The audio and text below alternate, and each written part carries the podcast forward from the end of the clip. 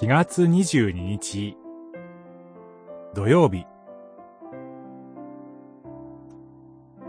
主の言葉からそれる悲しみ。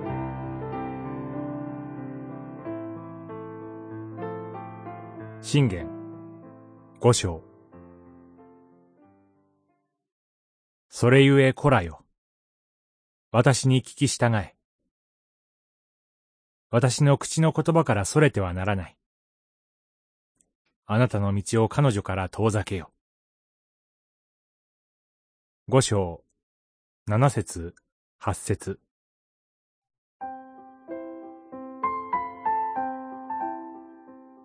この章には、性についての率直な教えが語られています。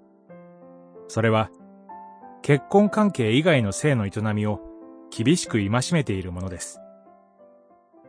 ここには、不道徳な性関係が至るところで描かれています。不道徳な言葉は蜜を滴らせるように滑らかに感じられるかもしれませんが、その結果は、苦よもぎよりも苦く、諸刃の剣のように鋭くなるものです。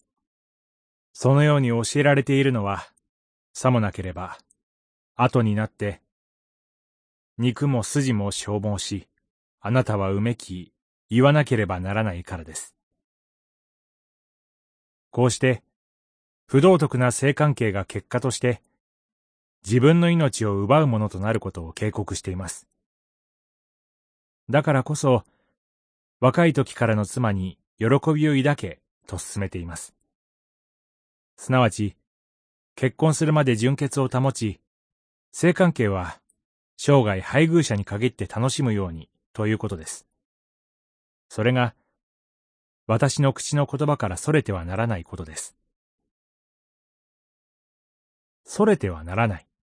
遠ざけよ、と聞きますと、消極的な感じがしないわけではありません。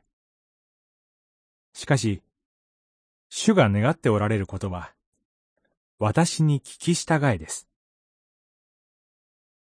聖書とリジョイスによって、主に聞き従う日々が守られますように祈ります。祈り。主よ。あなたとの交わりが豊かでありますように。そのために、日々御言葉に耳を傾けるものとしてください。